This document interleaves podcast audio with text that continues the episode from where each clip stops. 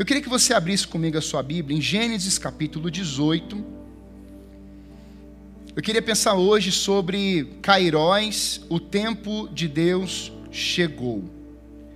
E eu queria, pensando nessa palavra, que Deus ministrou muito ao meu coração, mensagem é assim.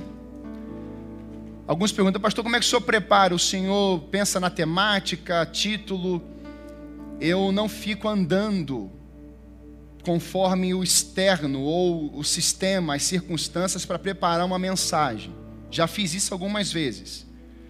Mas já há algum tempo Deus tem colocado no meu coração palavras, leituras, e nesse texto nós estamos construindo as ministrações.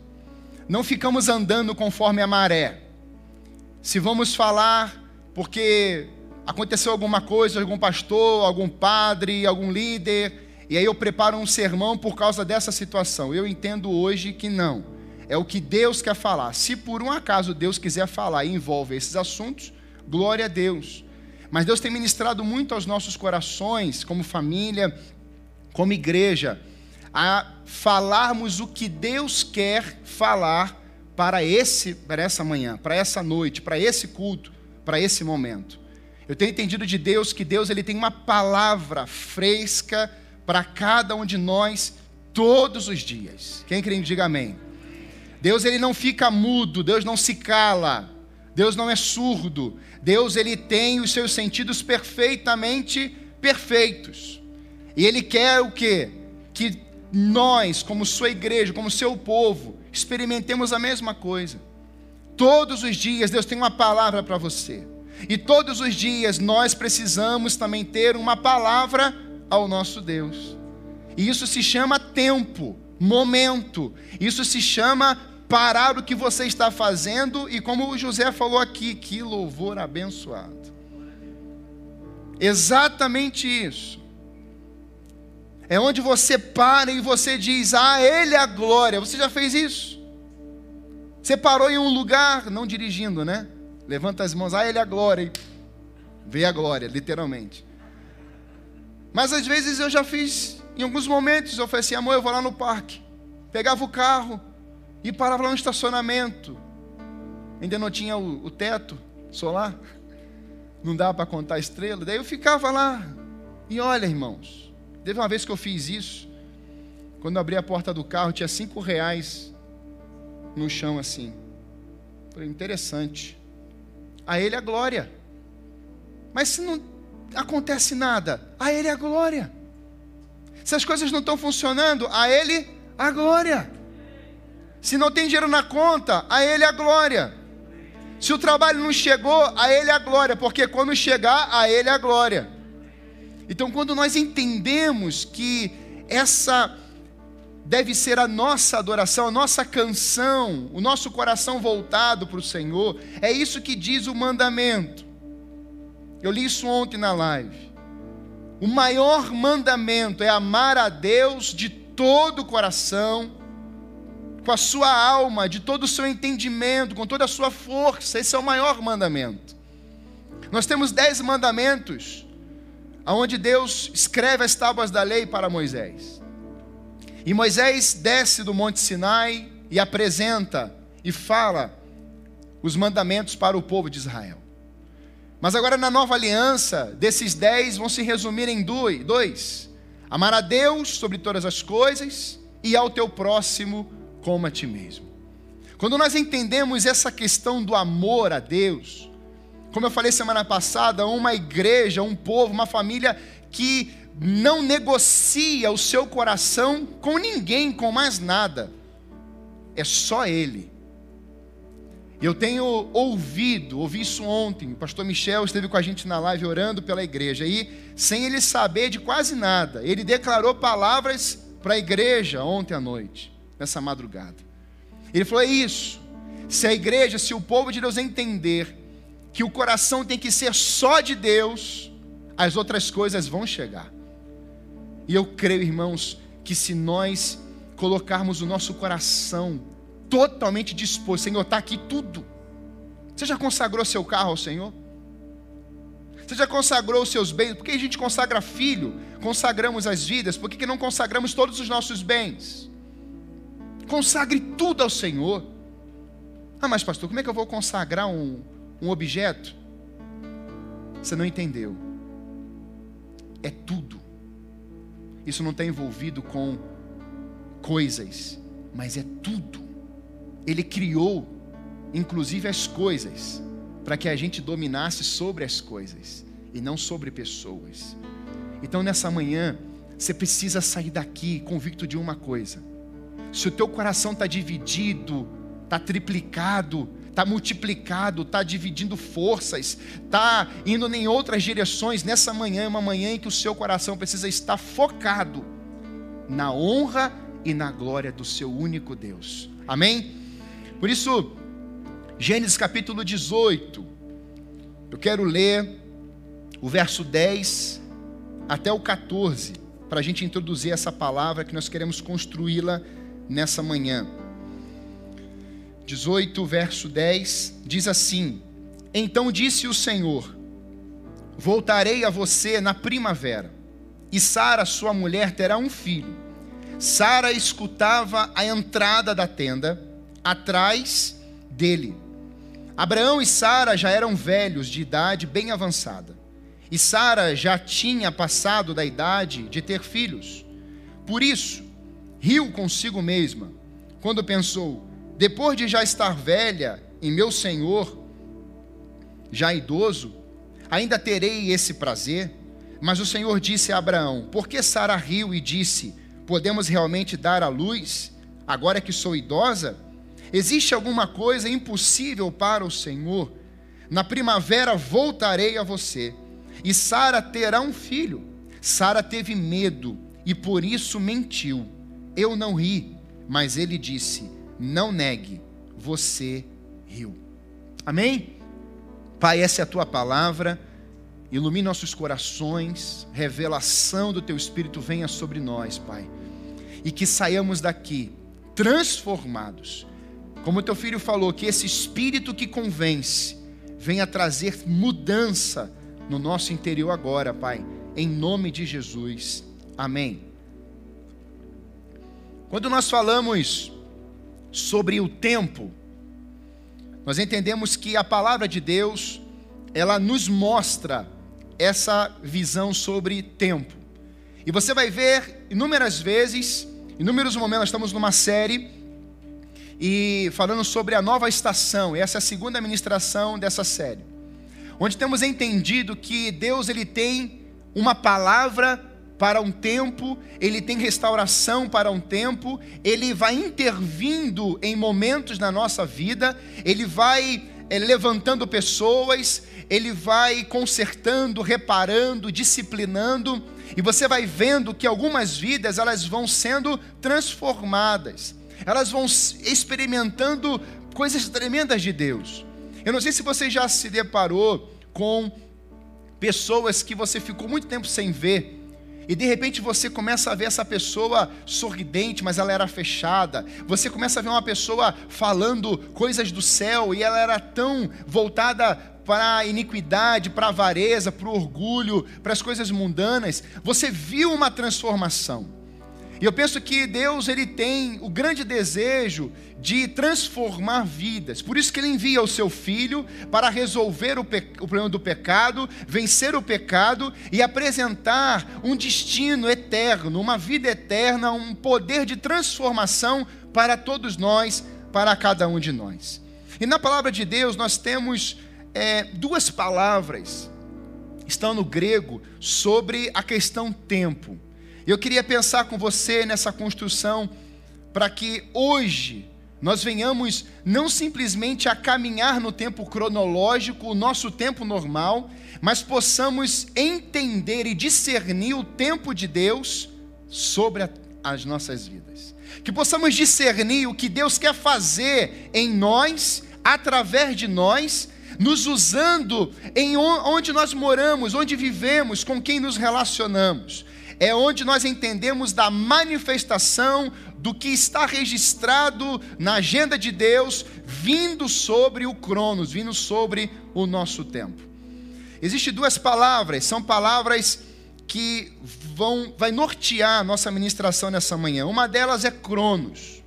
Cronos envolve o que? Tempo. E na Bíblia, a palavra Cronos, ela tem o sentido de é, é a agenda registrada pelo homem.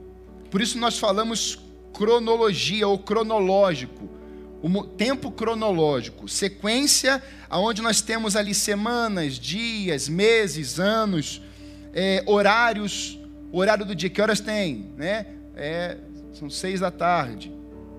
Nós desenvolvemos isso cronologicamente, cronologia. Daí então a gente vê o Cronos entrando naquilo que vai ser a palavra que eu quero trabalhar hoje, o Kairos. Kairos é quando o tempo de Deus vai se manifestar no nosso tempo. Vamos ter esse entendimento aonde você vai caminhando com seus dias, meses e anos e vai criando a sua agenda. Quantos aqui tem uma agenda aí? Você tem um planejamento anual, muitas vezes, às vezes alguns têm planejamento mensal, financeiro, planejamento de viagem. Você tem o seu sua agenda. Semana que vem vou fazer isso. Na segunda semana, na última quinta do mês, tem o quinta delas. Isso a gente vai agendando. No segundo domingo tem o culto da ceia, ou o terceiro domingo. Então você vai criando isso. E essa parte é importante por quê? Porque há um planejamento e a Bíblia fala que nós devemos ser organizados. Precisa ter isso. Eu tenho conversado com nossos líderes de célula esse tempo de responsabilidade do nosso tempo. É muito complicado hoje você for vivendo do jeito que, não, eu vou vivendo, vamos fazendo. Não, Deus é um Deus organizado. Tanto que Deus tinha na agenda dele a criação do mundo, Deus tinha na agenda dele o levantar os profetas, Deus tinha na agenda dele vir Jesus a nascer no ventre de Maria. Nós temos na agenda do céu a vinda do Espírito Santo, mas também na agenda do céu tinha o que? A crucificação do seu filho. Nessa agenda do céu estava lá registrado. E o Cronos está caminhando, está vindo e ouve as manifestações dos encontros. E é isso que eu quero pensar com você nessa manhã. Será que nós estamos preparados, conectados, discernindo esse tempo de Deus ou estamos anestesiados no tempo da terra, no que está acontecendo só nos tempos de hoje? O Cairóis é onde Deus vai se manifestar na nossa vida, no nosso tempo, mas que foi agendado antes por Ele. Eu quero que você guarde essa palavra. Não foi do acaso, não é improviso, houve um agendamento. Por isso eu quero pensar com você dois textos para a gente construir isso. Essa, esse verso 10 do capítulo 18, ele vai dizer assim: Voltarei a visitar você por esta época, no ano que vem, a sua mulher Sara terá um filho. Aqui nós temos três momentos. Palavra declarada pelo Senhor: Voltarei. Ela vai ser mãe e será no ano que vem. Na mesma estação, primavera, mas no ano seguinte, ela vai ter o filho. Nós temos a segunda declaração, o segundo momento, que é o tempo do homem. E aqui, irmãos, é importante porque já são quase 25 anos que Abraão está ouvindo essa palavra de Deus. Desde quando ele sai lá de Ur dos Caldeus, em Gênesis capítulo 12, Deus já está dizendo: Eu vou te abençoar. Sai da tua parentela, eu vou te abençoar. Abraão sabia que Deus estava com ele, Deus tinha dito uma palavra para ele. E o terceiro momento é na plenitude dos tempos, o que foi agendado por Deus acontece.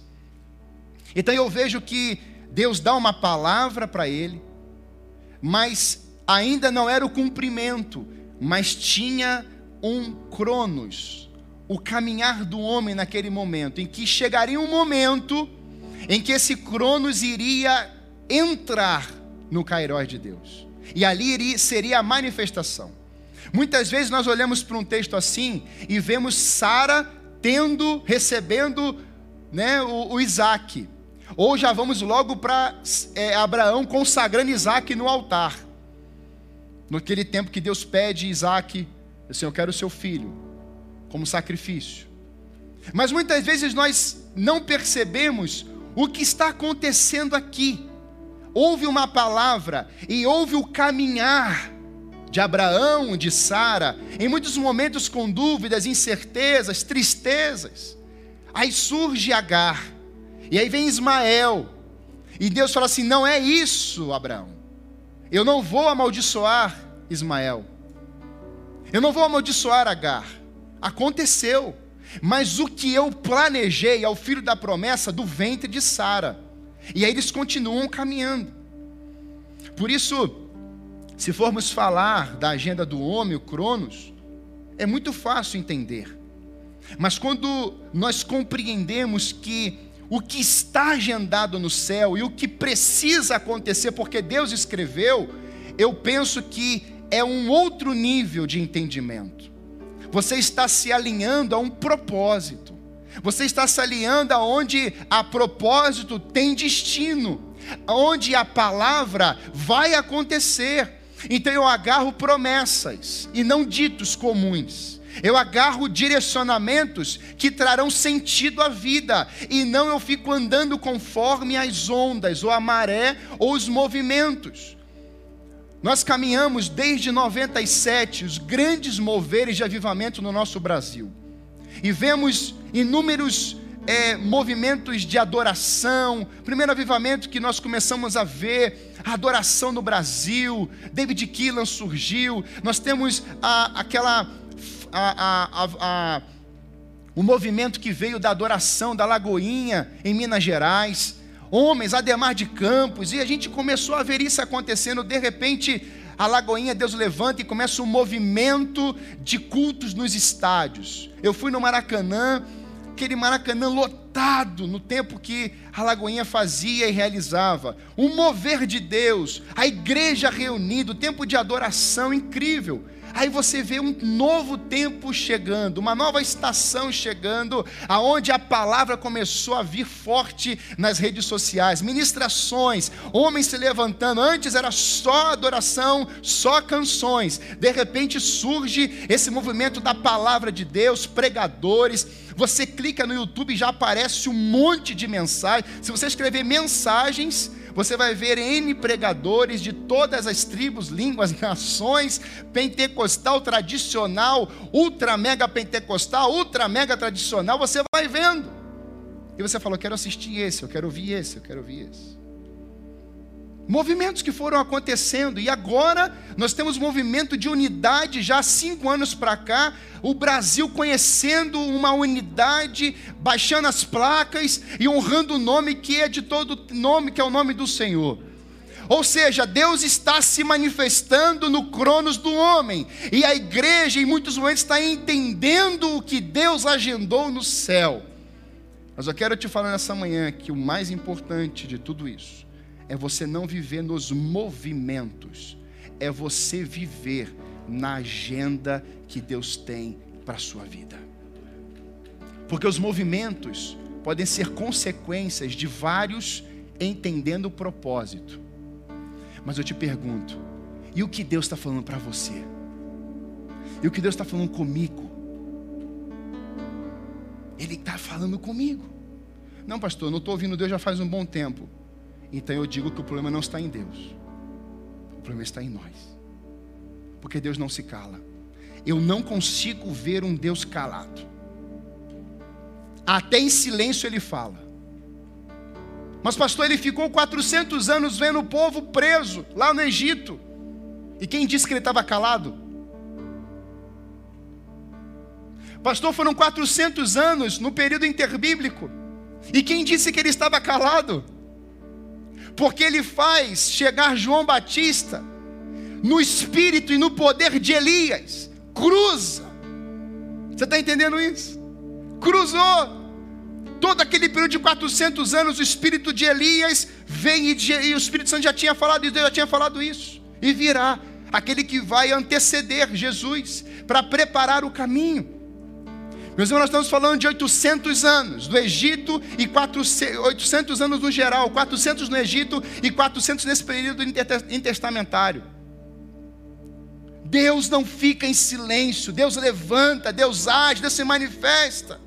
Ele encontrou uma mulher, ele falou assim: do teu ventre estéreo, eu vou gerar um homem, eu vou exaltá-lo, ele será homem poderoso. E Isabel diga: Eu creio nessa palavra. Vem Maria, e o anjo desce e você vai ser mãe. E o Emanuel, Deus conosco, vai nascer no seu ventre. Ela assim: Eu pego essa palavra, sim, pode me usar. Houve o agendamento do céu que se cumpriu nesses ventres. Aleluia! Há um tempo de Deus agendado para sua manifestação. É o Cairós de Deus. Mas o segundo texto está em Gálatas, capítulo 4. Gálatas, capítulo 4, 4 em diante. Gálatas, capítulo 4, de 4 em diante, diz assim: Mas quando chegou a plenitude do tempo, Olha, isso aqui é importante para você entender tempo. Mas quando chegou a plenitude do tempo, Deus enviou o seu filho, nascido de mulher, nascido debaixo da lei, a fim de redimir os que estavam sob a lei, para que recebêssemos a adoção de filhos. E porque vocês são filhos, Deus enviou o Espírito de seu Filho, Jesus, ao coração de vocês, e ele clama: Abba, Pai. Assim você já não é mais escravo, mas filho, e por ser filho, Deus também o tornou herdeiro. Esse texto é sensacional. Deus agendou uma data no céu. Meu filho vai nascer nesse dia. Esse foi o agendamento. Deus agendou o início do ministério de Jesus e o seu batismo. Deus agendou o momento da cruz. Deus agendou inclusive a sua morte e a sua ascensão, subindo aos céus. Meus irmãos, aqui nós temos essa palavra tempo que está aqui na plenitude dos tempos, é Cronos, é o tempo do homem. Ele está dizendo, na plenitude dos tempos, Cronos. E o sentido é, quando se completou o que Deus tinha agendado, ele já tinha colocado na agenda dele lá no céu, ele marcou, nesse dia o meu filho vai nascer. Quando se completou, quando eu já tinha agendado esse momento, ninguém sabia o momento que seria. Jesus Cristo veio a esse mundo e vai nascer entre nós.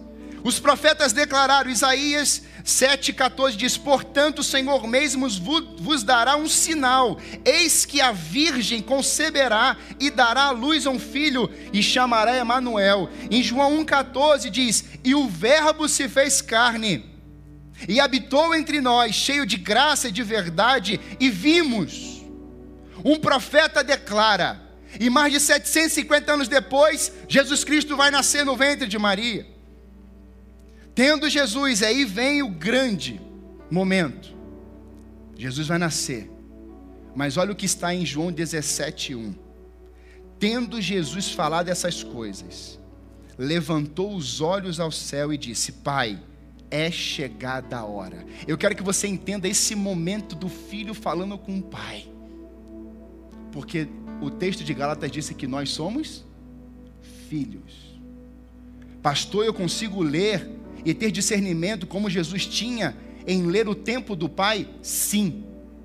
Porque o mesmo Espírito que habilitou Jesus no dia que ele se batizou, os céus se abriram, o Espírito em forma de pomba vem e desce sobre ele, ali começa o seu ministério, e o Pai diz: Esse é o meu filho amado em quem tenho prazer. No dia que você recebeu Cristo no seu coração, que você confessou com a boca e creu no coração, o mesmo Espírito Santo que estava em Jesus veio em você. Então você não é mais escravo desse mundo, esse tempo passou, agora é um novo tempo, agora é uma nova oportunidade, agora é um novo propósito, agora é um novo novo destino, aonde o Espírito veio e te encheu e possuiu você, para que você conclua algo do coração dele.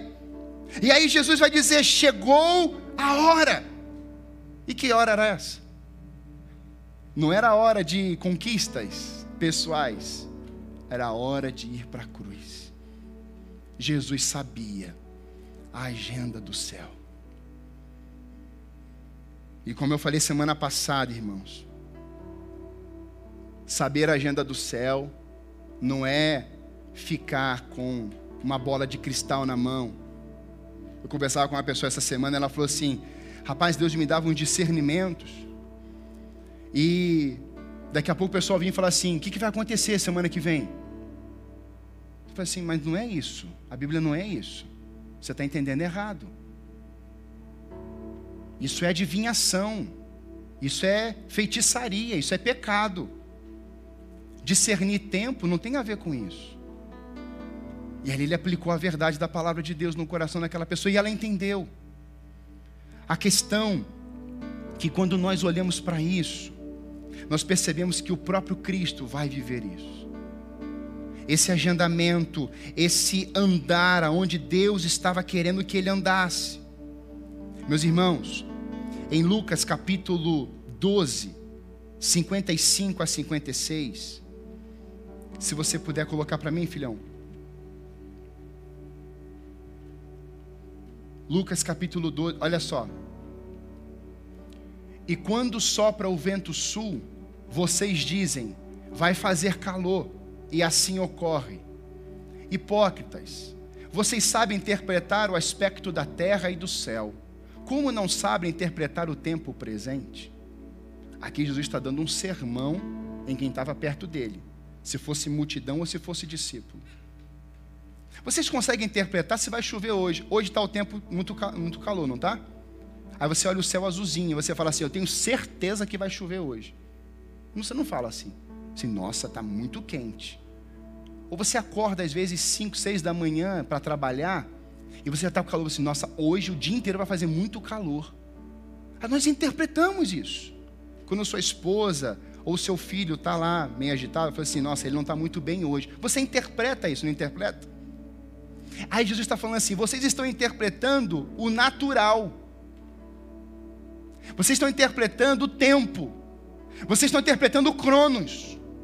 Agora eu quero que vocês, por que, que vocês não conseguem interpretar o que está no coração do seu Pai?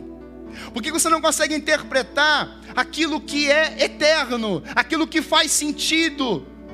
Por que, que nós, por quê? Por que, que nós não conseguimos interpretar, meus irmãos? Muitas vezes nós podemos estar muito mais vinculado com o assunto daqui. É por isso que em Mateus 6, o Sermão do Monte, Jesus vai dizendo várias vezes, e em todos os evangelhos, ele vai assim: separe tempo, vai para o teu quarto, entra lá e fica lá sozinho. Separe tempo comigo, saia um pouco desses agitos externos. E comece a ouvir o que eu tenho para você no seu dia. Jesus fazia isso em Lucas. Marcos capítulo 1, 35, diz o texto que ele se recolhia. Ele ficava sozinho, procurava um lugar deserto e começava um assunto com seu pai. Jesus fazia isso. E quando eu olho para essa realidade, para essa expectativa, a questão, meus irmãos, é porque não estamos conseguindo discernir esse tempo, a agenda de Deus, os seus planos, a sua missão. Sua palavra para aquele dia. E aí, eu estava em um ambiente, eu, eu falei assim: Senhor, me explica isso.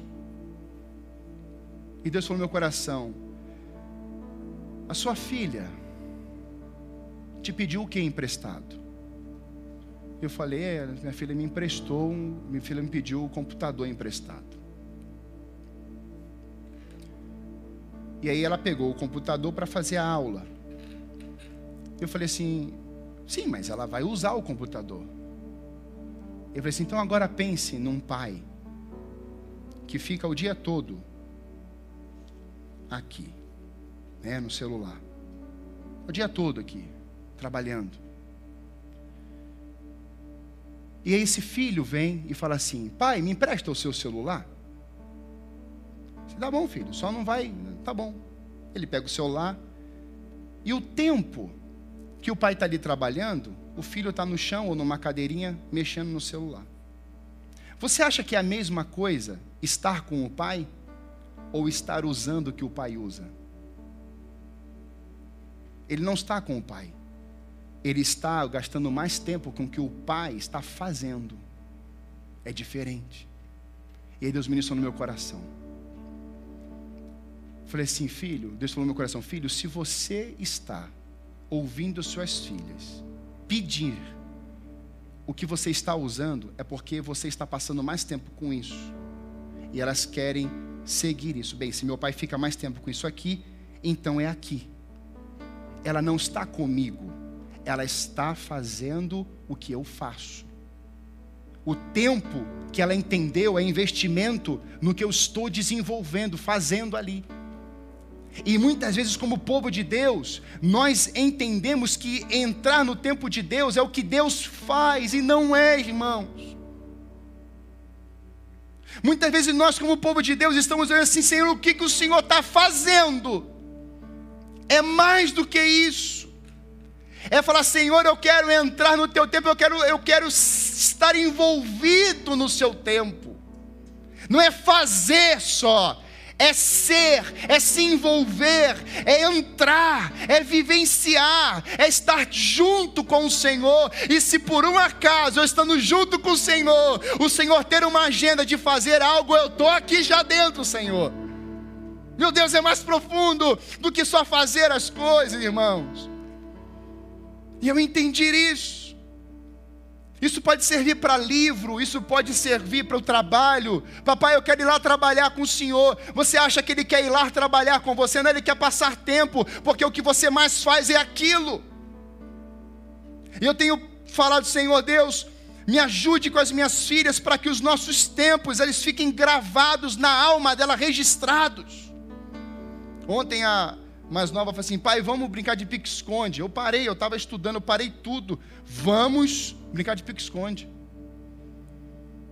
E aí você brinca de pique-esconde, e de repente você está vendo que ela está te procurando com dificuldade, você deixa um pé para fora. Não é assim, pai. Você não, vai ser, você não é pai ainda, você vai ver.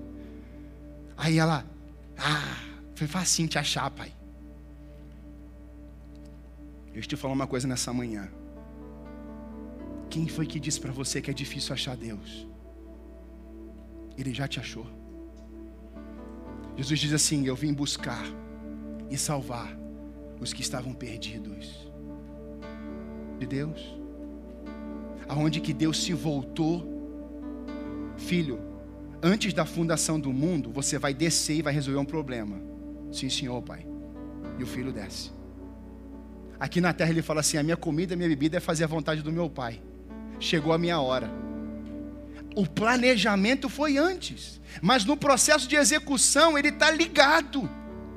Igreja que está online e que está aqui presente, Deus está dizendo para uma nova estação nesses dias: se conectem em mim, porque conectados em mim as coisas vão acontecer. Conectados em mim você vai aprender o que é amor. Você passando o tempo no meu tempo, você vai aprender o que é mansidão. Você passando o tempo no meu tempo, você vai aprender o que é paz de espírito. Você passando o tempo no meu tempo, você vai entender o que é frutificação o que é experimentar moveres, milagres, falar de mim. No meu tempo, você no tempo comigo, você vai compreender as estações, as mudanças, porque eu faço mudar as estações. Eu criei as estações, eu criei o clima, eu criei a natureza, eu criei os seres humanos. Tem melhor, uma pessoa melhor para compreender cada um de nós, porque Deus criou, Deus fez todas as coisas, então eu preciso passar mais tempo. Olha o mandamento eu passo mais tempo com o Senhor, eu amo o Senhor, eu invisto meu tempo nele. Quando eu saio dessa presença, agora cadê as pessoas para eu amar? Quando eu amo o Senhor, eu amo a minha esposa. Quando eu amo o Senhor, eu amo meu marido. Como eu amo o Senhor, eu passo tempo com o Senhor. Eu amo os meus filhos e eu coloco eles como prioridade. No tempo de Deus, família é prioridade. No tempo de Deus, filhos, cônjuges, famílias, jovens. O movimento de crescimento, de frutificação é prioridade. Porque é projeto dele, irmãos. É projeto dele. Por isso, é um tópico só essa palavra. E o tópico é quando o tempo de Deus se manifesta no nosso tempo, algo vai acontecer. E eu vejo a vida de Abraão nesse momento. No verso 1, ele vai dizer que ele estava sentado. Olha onde é que Abraão está sentado. Olha isso que interessante. O Senhor apareceu a Abraão perto dos carvalhos de Manre. Em outra versão, ele apareceu novamente, sentado à entrada da sua tenda na hora mais quente do dia.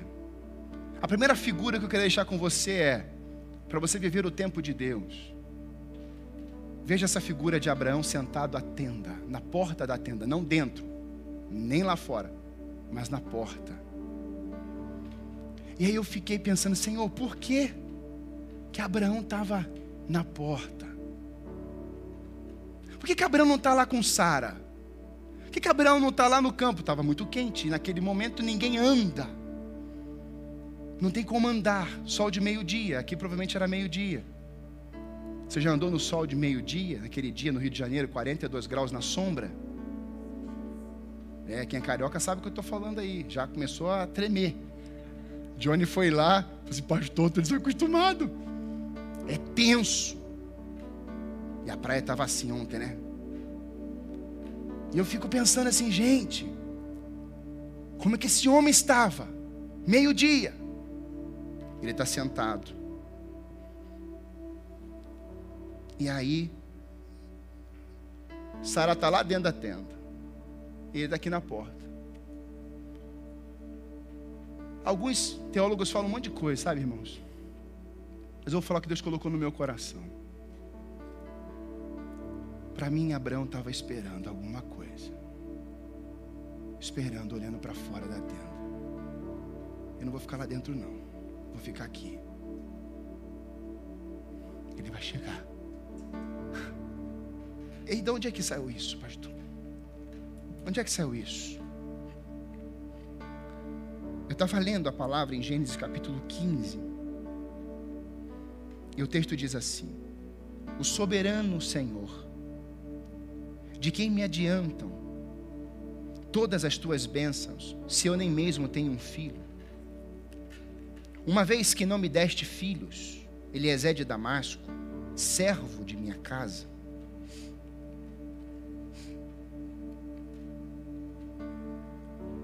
e continuo sem filhos, o herdeiro do que possui Eliezer de Damasco, e acrescentou: Tu não me deste filho algum?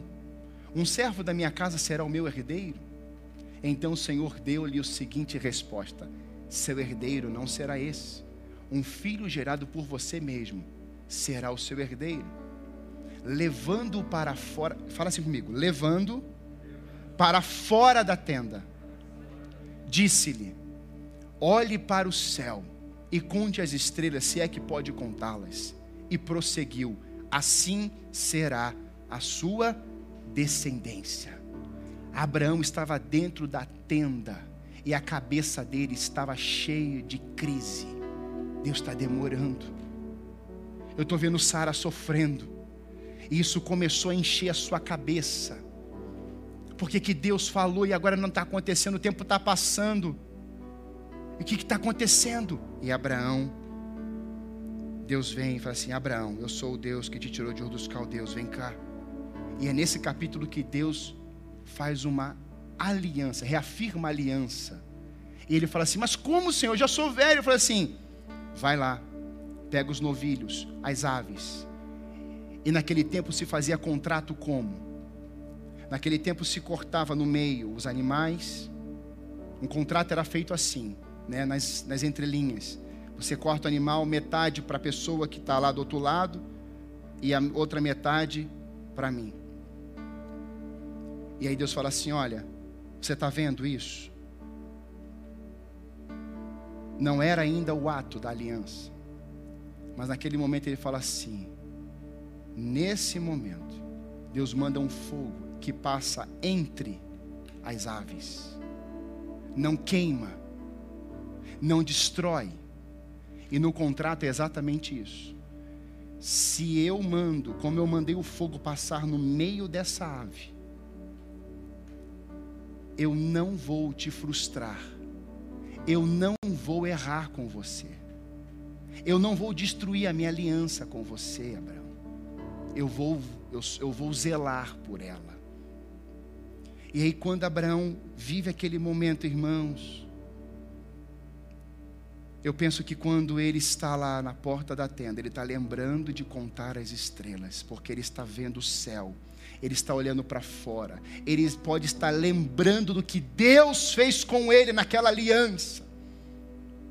E aí eu olho para essa verdade, e eu vejo que ele está sentado, mas ele não está sentado passivamente, ele está sentado à porta da tenda, não desesperadamente que Deus o rejeitou e o abandonou. Não, ele está sentado na porta da tenda com uma expectativa, porque Deus fez uma aliança com ele. Muitas vezes nós paramos de andar no tempo de Deus porque sentamos à porta de alguns lugares e ficamos ali reclamando, olhando para o ontem. Somos carregados como aquela mulher, aquela família que levava o paralítico, o seu filho, lá na porta do templo em Atos capítulo 3. E aí a família levava ele até lá, eles iam levando, desde a sua infância, ele é paralítico, levando à porta do templo. E ele vive aquilo a sua vida inteira.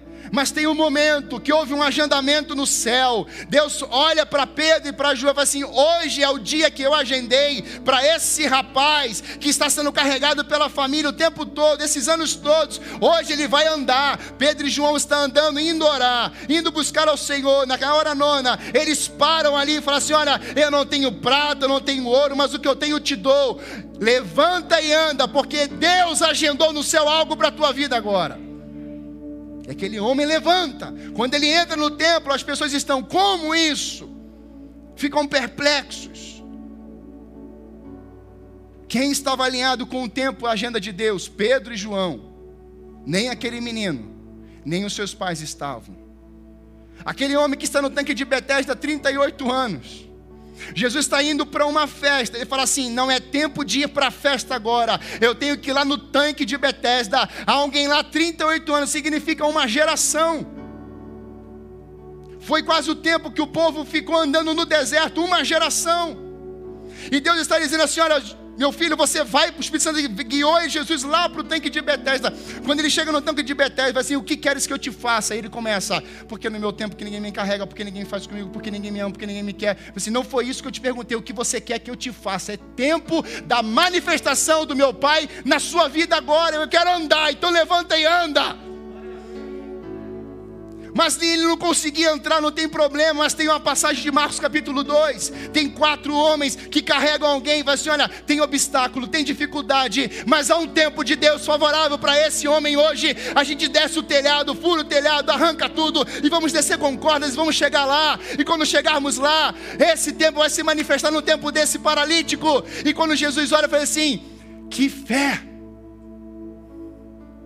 Que fé esses homens têm!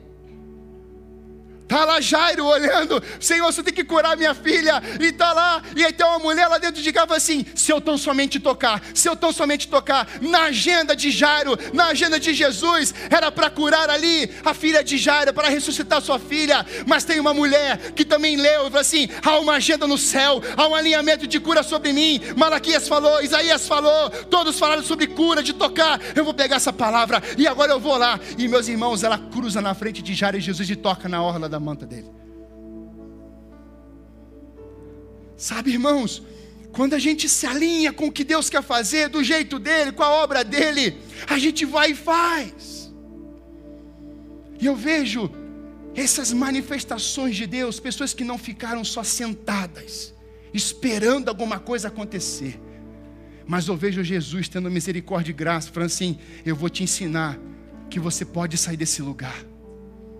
E Jesus faz isso com essas pessoas também. Eu aprendo que nesse tempo, nessa figura de Abraão sentado na porta, Abraão já tinha ouvido o que Deus tinha desenhado para o seu futuro em Gênesis 15. Deus começa a falar assim: Abraão, você vai ser pai, eu estou renovando a minha aliança com você, mas haverá um tempo, na quarta geração, esse povo vai voltar para o Egito vai ser escravizado. O que, que Deus está falando, meus irmãos? Deus está falando uma agenda do céu para um homem.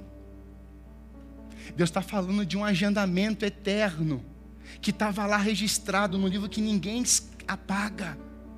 Abraão, estou te revelando o que vai acontecer, Abraão. E sabe como é que Deus fala isso com ele? Em uma visão.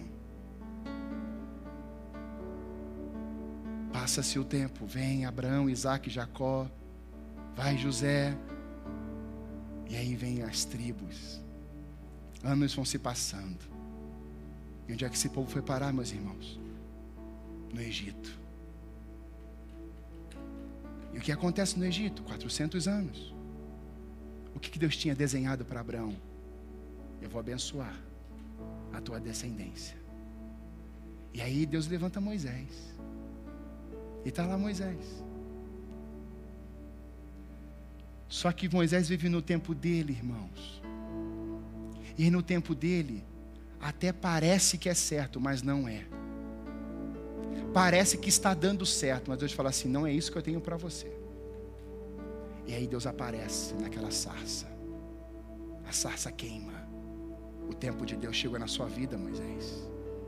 Eu estou te transformando. Você era assassino, agora você será profeta. Você matou, agora você vai anunciar a minha palavra. Você feriu, você fugiu, eu estou aqui e eu estou colocando esse fogo dentro do teu coração, Moisés. e é tão lindo que Moisés vai, acontece tudo aquilo. E Deus fala assim: Olha, eu vou te usar, mas você vai, que esse povo é teu. Aí Moisés fala assim: Eu não quero o que o Senhor faz. Aqui está a essência, irmãos.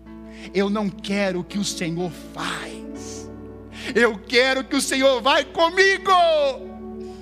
Não é o que o Senhor vai fazer, que eu sei que o Senhor vai fazer. Eu sei disso. O Senhor fala, o Senhor cumpre, o Senhor realiza. Mas se o Senhor não for comigo, não me envie para aquele lugar. Sabe, irmãos, foi a oração que eu fiz a Deus quando eu saí da sede, há dois anos e meio, quase três atrás. Eu estava no meu tempo de oração e Deus começou a falar assim: é isso, é isso. Eu falei assim: se o Senhor não for comigo, não me envie, porque eu sei que o Senhor vai fazer muitas coisas e eu sei que o Senhor faz. O Senhor vai usar corações, vidas que vão se colocar disponíveis a Ti, mas eu quero a Tua presença naquele lugar. Eu quero que o Senhor encha aquele lugar com os Teus anjos, querubins, serafins, a Tua glória desça naquele lugar. Os céus se abram e o tempo do Senhor favorável vai acontecer, porque estamos entrando no Cronos, dentro do Cairó de Deus. Deus fala: Eu estou com você, meu filho. E hoje Deus está falando para você: Eu estou com você, eu estou com você. Vai nessa tua força, continue e alinhe-se ao meu tempo. Aleluia. Em último lugar, a última figura que eu quero deixar com você é quando ele expressa no verso 14: Voltarei. E voltar aqui esse, essa palavra voltarei, ela significa vou intervir na sua vida e mudar o seu destino. Vou intervir na sua vida e no seu destino. Meus irmãos, até aquele momento o milagre não tinha acontecido, mas precisou virar o ano. A estação era a mesma, primavera mas o ano virou. O ano 2019 para muitos acabou. Eu me recuso a pensar assim. O ano ainda não virou. Há coisas no coração de Deus, projetos para fazer em 2020. Quem está pensando que 2020 acabou, não está lendo o coração de Deus. Primeiro, cronologicamente, não acabou e espiritualmente, para cada dia tem uma ação de Deus nas vidas. Então, nessa manhã, nós precisamos dizer: o Senhor tem um destino, o Senhor vai se manifestar, e o Senhor tem um destino para a nossa vida, para a minha vida e para a minha casa. Sabe, irmãos, quando ele fala isso, Sara ri Onde é que Sara estava? Dentro da tenda. E Abraão estava onde? Na porta. E quando ele está na porta, ele vê três homens. Alguns, algumas, alguns textos falam três anjos. E ali são dois anjos e a pessoa de Jesus. É o próprio Cristo que está ali. E ele começa a servir esses homens. Irmãos, quando nós entramos no tempo de Deus, nós temos intimidade, humildade e prontidão ao serviço. Eu não sou pai ainda, mas eu vou servir esses homens. Eu vou servir. E naquele momento que ele está servindo, Abraão sabia próprio Deus, a própria pessoa, a divindade de Deus que estava ali. Irmãos, quando ele começou a, a, a, servir, ele foi lá, sim, Sara, prepara aí trigo, prepara pão. Ele vai lá e pega um carneiro, faz alguém preparar. Ele começa a pegar água, ele vai interagindo, ele vai se envolvendo nisso, ele vai servindo, ele vai fazendo, ele vai realizando. Ele está ali agitado, ele está ali fazendo e entrega tudo de melhor. Tudo de melhor. Pastor, onde é que o senhor quer chegar com isso? Muitas vezes nós queremos a ação. Nós queremos que tudo esteja pronto, que o ventre seja frutífero. Mas eu quero te perguntar nessa manhã: será que Deus não quer usar a sua vida antes do milagre acontecer? Será que Deus não quer usar a sua vida antes da abundância chegar? Eu olho para o Brasil e eu vejo muita gente falando um monte de coisa. Eu pergunto: será que Deus não parou o mundo durante seis meses para a igreja fazer alguma coisa com Ele e entrar nele no tempo dele, favorável dele? Muitos estão questionando, colocando e falando. A pergunta é: o que Deus quer fazer nesses meses que ficamos parados? E vai voltar a engrenagem vamos voltar. Não, nós já voltamos. Melhor, nós não paramos. A igreja nunca para. A morte chegou para Jesus e falou assim: Você perdeu. O inferno estava comemorando, nós ganhamos, nós ganhamos, nós ganhamos. E o pai falou assim: Vocês não entenderam nada. Discípulos com medo voltaram a pescar, ou estão voltando no caminho de Emaús, falando assim: ele morreu, ele morreu, ele morreu. Aí Jesus vem e aparece. E fala assim: o que vocês estão falando aí? Você não tem conhecimento, só você que não sabe o que aconteceu. Como você não sabe disso? Estão falando com Jesus. Você é mesmo? É. E ele começa a falar, Jesus começa a ensinar, começa a falar, começa a falar. Quando chega no momento de ir embora, ele fala assim: Eu preciso ir. E os discípulos: Não, Senhor, não, Senhor, não, não, fique aqui com a gente. Está tarde. Jesus fica lá com eles. E Jesus vai fazer o que ele sempre fez. Ele pega o pão. Pega um pãozinho para mim ali, pastor Eduardo. Pode ser qualquer um. Isso. Aí Jesus, obrigado. Aí Jesus está lá. Bem, andou, tem uma água fresca, sentado à mesa. E Jesus está lá. Meus irmãos, aqueles homens até aquele momento estavam pegando o tempo da morte. Podem trazer os elementos. Eles estavam entendendo o tempo da morte, do sofrimento. E Jesus já estava ali com eles o tempo na mente daqueles discípulos, daquele povo que está ali, é o tempo da cruz, é o tempo da morte, do sofrimento, acabou. Estamos tristes, pensamos, pensávamos que ele viria trazer um reino e a expectativa era que Israel voltaria a reinar. Ele já tinha vencido a morte, irmãos. Eles estão sentados à mesa. Eles estão sentados à mesa e quando eles estão ali, Jesus pega o pão, Lucas capítulo 24, e ele vai repartir o pão. E há uma linha judaica que diz que normalmente os pães eram entregues assim. Mas naquele momento,